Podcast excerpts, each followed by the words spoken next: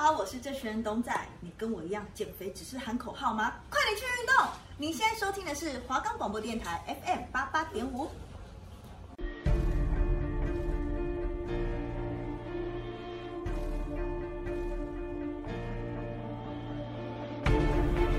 法网恢恢，疏而不漏，案件解析，藏入你心。每周二下午七点半到八点，行动八八五，正熙、子豪带你探索台湾史上重大的刑事案件。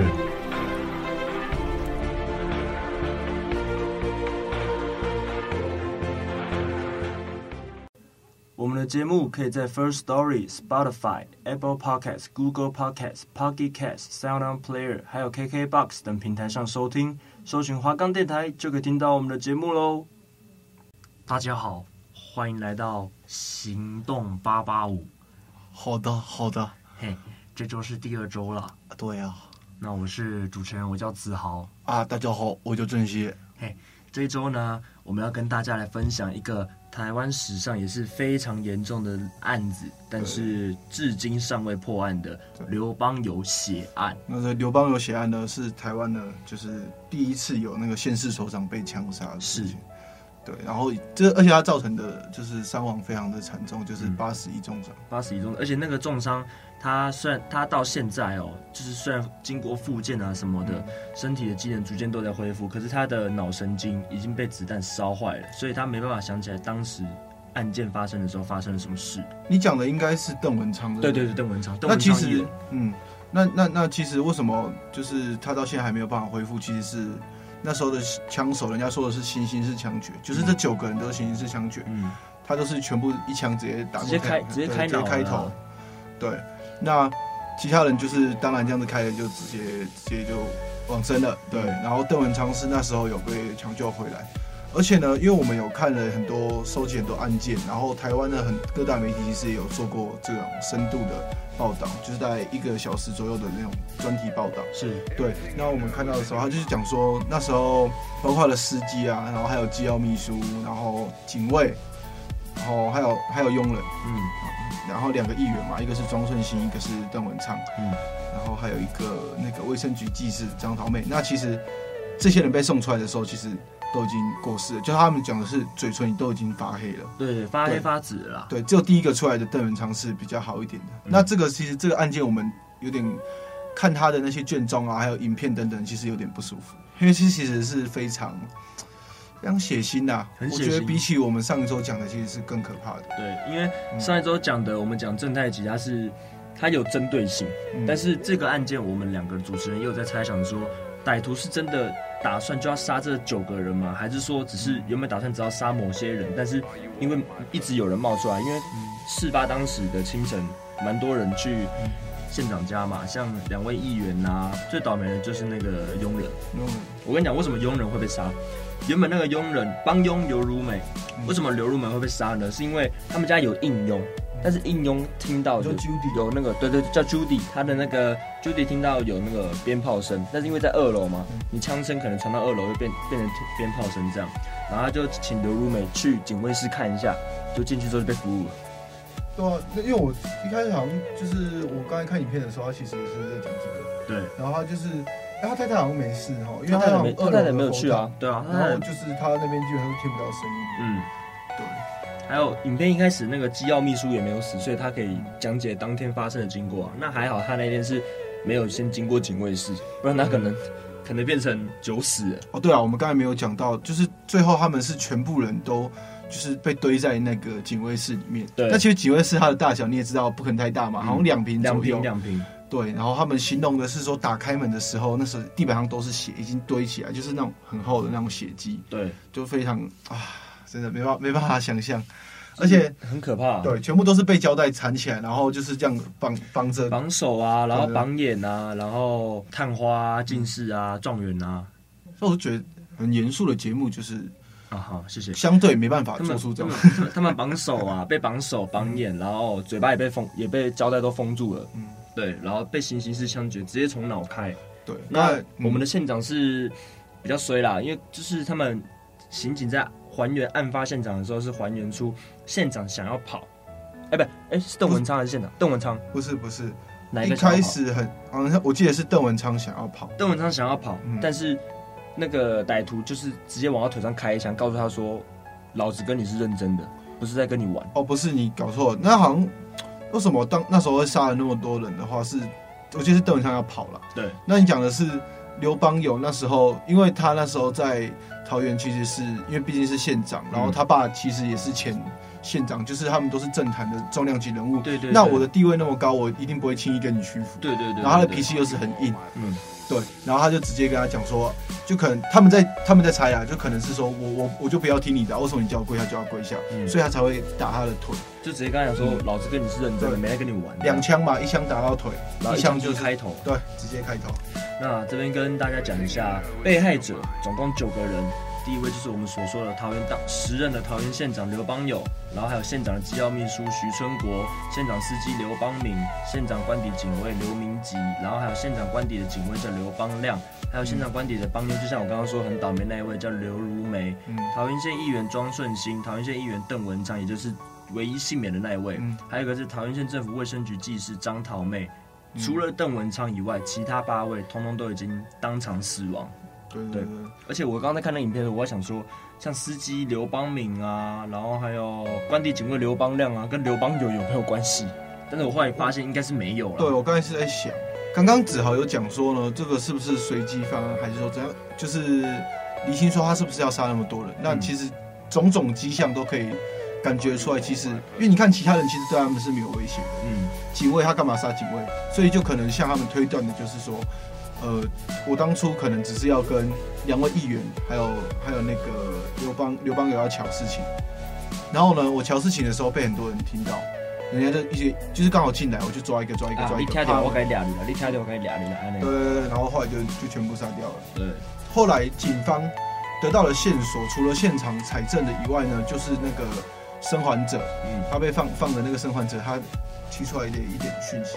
那我们就是这件事情差不多就是这样子，就是他们推断是，其实这个歹徒是至少两个人以上，然后他们其实是在六这个六点清晨六到八八点的时候，这两个小时内就是潜入的，因为其实大家也没有发现，嗯，他们很早就潜进去县长官邸了。嗯嗯，就是在躲起来，然后等一个时机点嘛。对，然后那时候呢，他就是六点半进入嘛。那进入以后呢，就是那时候刘邦我是刚好要出门。嗯，然后那时候其实有议员来去找他，他们在乔事情。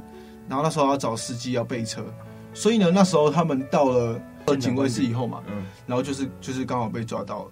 那个我们讲了一个很很重要的一个就是目击者，就是外佣 Judy 嘛。对那 Judy 其实他每天工作，他是早早上先去拿报纸，拿报纸的时候其实他就已经发现说警卫室那边就已经有一个男子了，对吗因？为嗯，看影片那个报道影片是说，他好像似乎是有听到争吵声，所以才会请帮佣刘如梅下去看一下，去警卫室看一下，因为他听到有两三个人男生的声音在争吵，嗯，对，他才刘如梅才会下去看，这些嗯。结果谁知道进去看了之后也被俘虏了，这样，对。然后呢，就是他司机要去载他嘛，七点十分的时候，嗯。准备要接他上班，然后三十五分的时候，机要秘书啊，他也走进了官邸。嗯，就是呢，然后八点零三分的时候，两位议员他们就走进了官邸，然后就是警卫在交接的时候，反正就是刚刚好，大家都在今天的时候，对对对，到不不了这个地方。不知道为什么大家都聚集聚，大家通通都聚集来县长官邸这边，嗯。可能是要讲事情，也可能是要呃，应该不会是说嘘寒问暖，可能就是有事情要瞧一下这样，结果谁知道遇到这种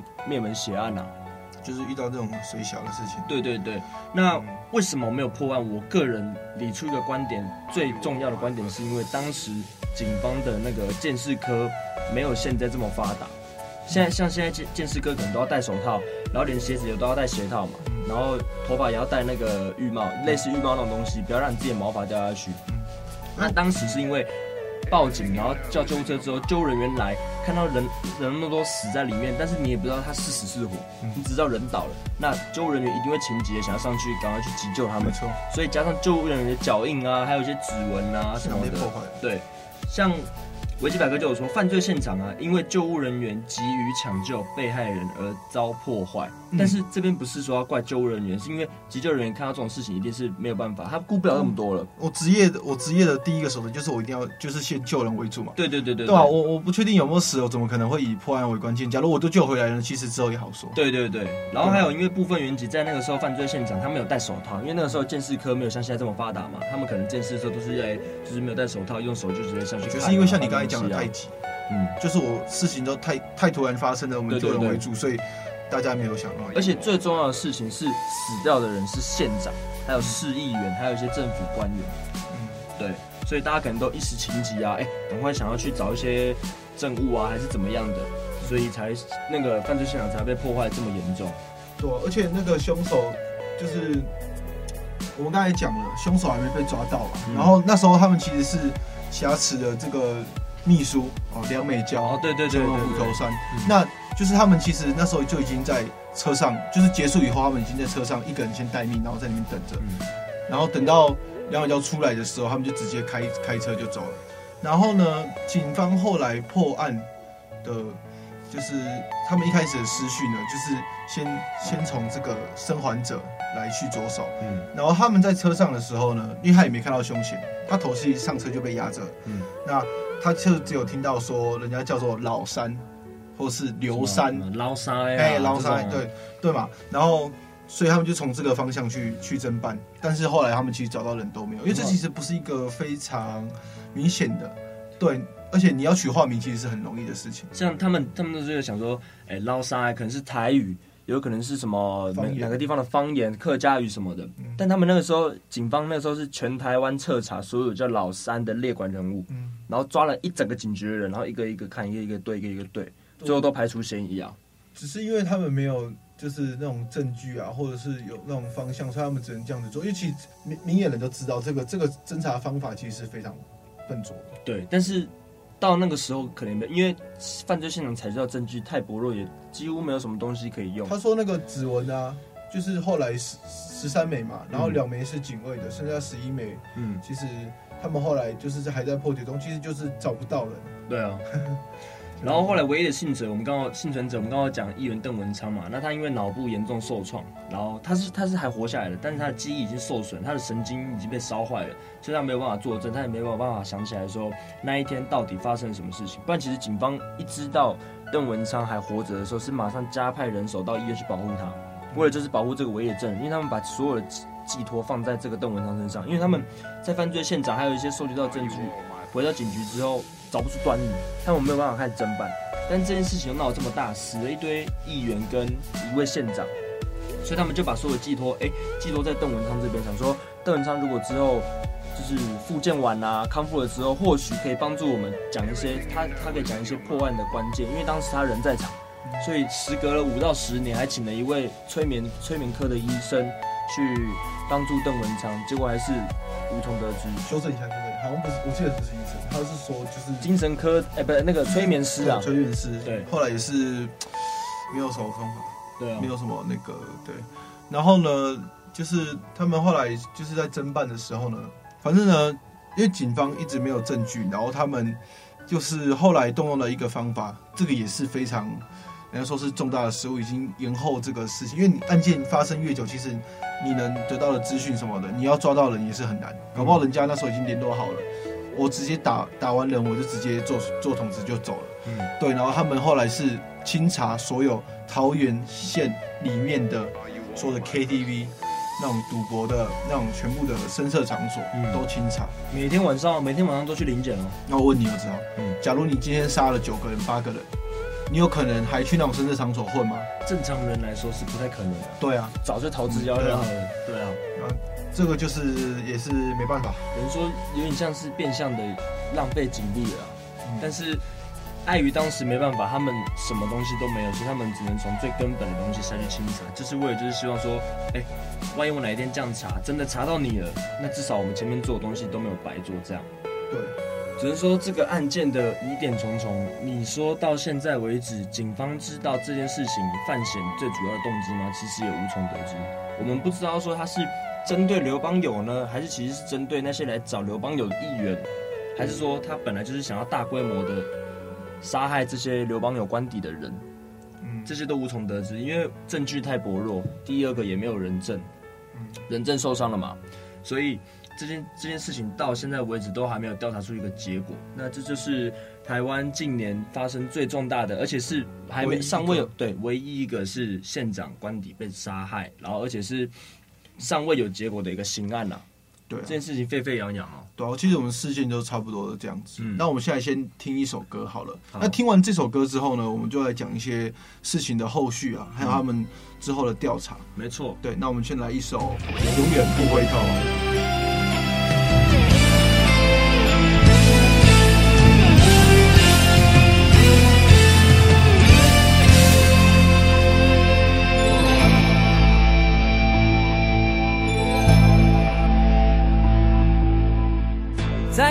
色破晓之前，我想要爬上山巅，仰望星辰，向时间祈求永远。当月光送走今夜，我想要跃入海面，找寻起点，看誓言可会改变。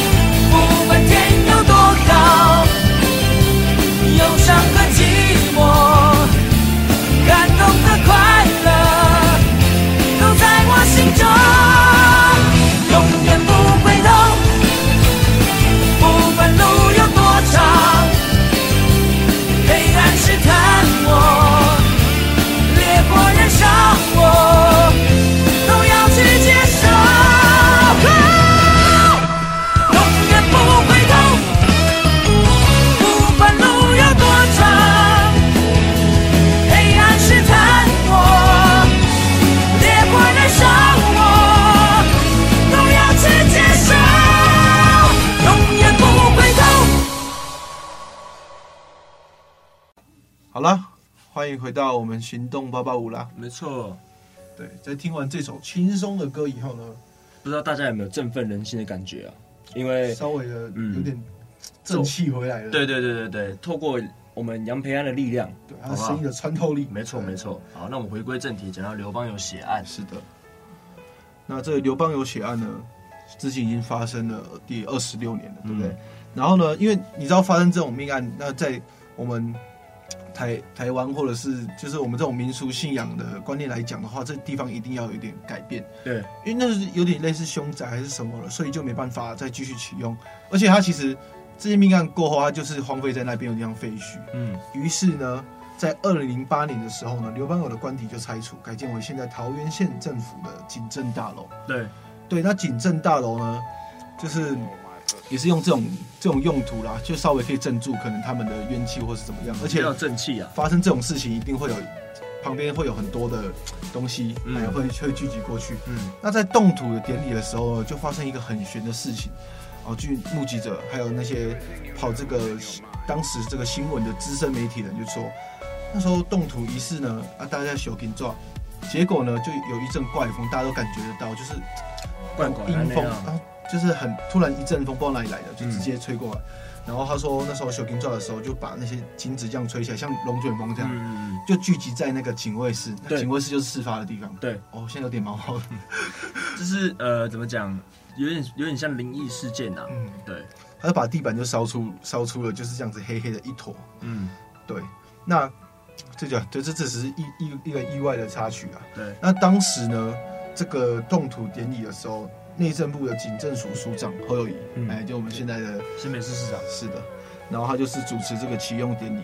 那因为发生这种案件哈，所以以我们民俗信仰来讲，通常都会放关公。他要想要镇压住这个这个这个案件啊，嗯，对，这个就是他们后来事件的发展。而且我跟你说，还有一个很神性，就是他们那个关公当初摆放是摆放在他们警卫室的位置，已经是拆掉了嘛。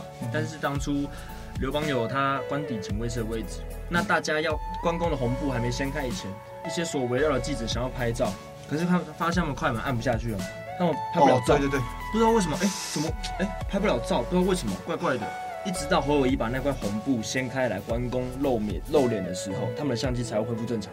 哦，这其实你讲这个这个情形，在很多的刑案还是什么地方都会发现，嗯，就是感觉被被控制住了，你就是没办法没办法动，哦，一些这蛮胆小的，就是有有一些呃对灵异的气场啊。对。那其实到现在为止，他们都没有放弃调查了。嗯，对然后呢，刚刚我们讲说那个桃园县政府的警政大楼有没有？嗯它有个一一二一专案，对就是专门办这个的。对，他们到现在还留着，因为因为其实就是他们还没有，就还没放弃的。嗯，对，然后呢，在二零一六年的十一月，这个刘邦有血案的二十周年前夕，就是快到二十周年的时候，有个秘密证人，就是说杀害刘邦友等八人的凶手，这个老三，嗯，是外外号老三，就是山顶的山顶的山，一个良性的肉贩。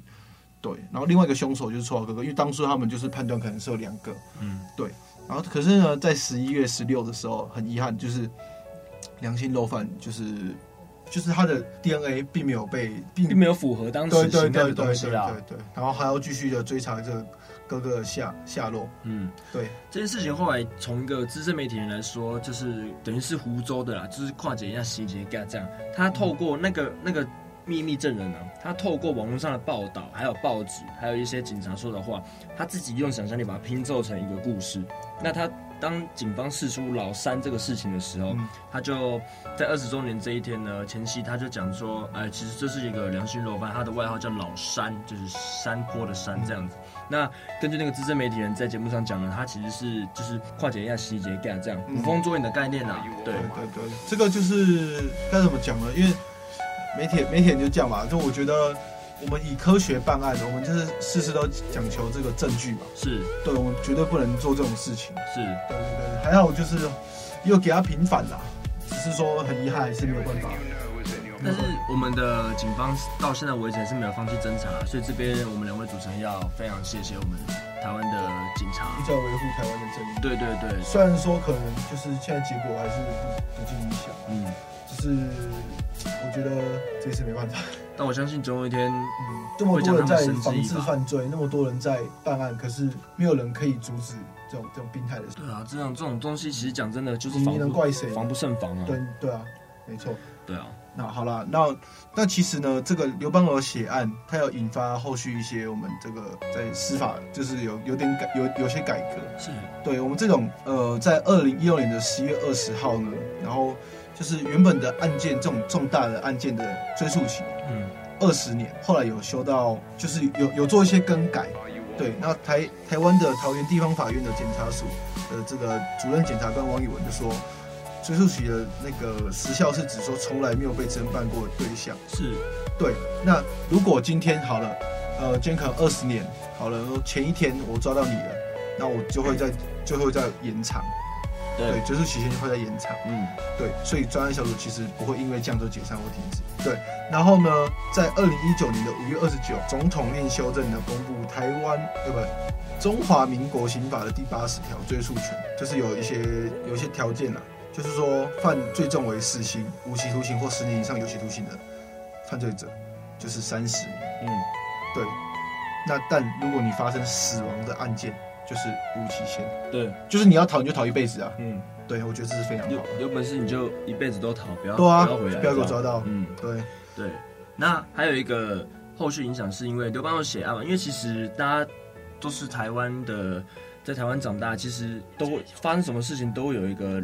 其实就是，因为大家都是台湾长大的嘛，那大家其实知道台湾的社会其实，呃，目前为止是好很多了。但是只要有一件事情爆发出来，就会开始所谓的连锁效应。那当时刘邦友血案爆发出来之后呢，因为大家人民啊，对李登辉政府的处理治安的这种事情啊，他们对李登李登辉政府处理治安的那个结果感到不信任，而导致隔年的台湾县长补选的时候，执政党中华国。中国国民党候选人方立修重大挫败，让民主进步党，也就是民进党的候选人吕秀莲当选。因为李登辉政府是国民党嘛，哦，他那时候还是国民党。对啊，他那时候是国民党。而且在这件事情刘邦友血案发生的半年内哦，台湾又接着发生了彭婉如命案，还有白小燕命案。对，对，其实其实那年代是。